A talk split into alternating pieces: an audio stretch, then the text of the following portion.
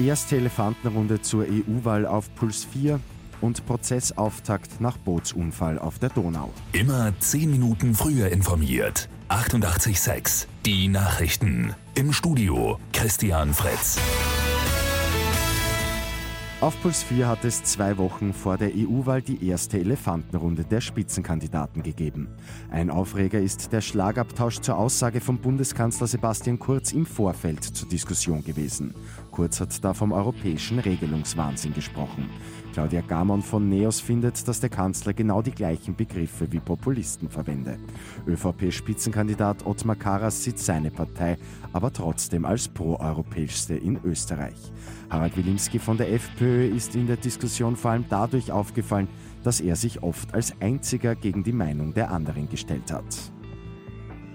Nach dem Unfall mit einem Pionierboot im September letzten Jahres auf der Donau geht heute der Prozess los.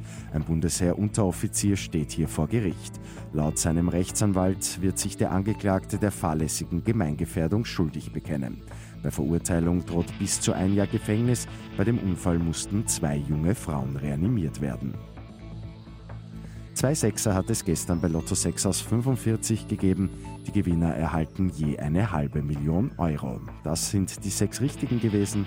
7, 12, 20, 33, 38, 41, Zusatzzahl 23. Die Angaben sind ohne Gewähr.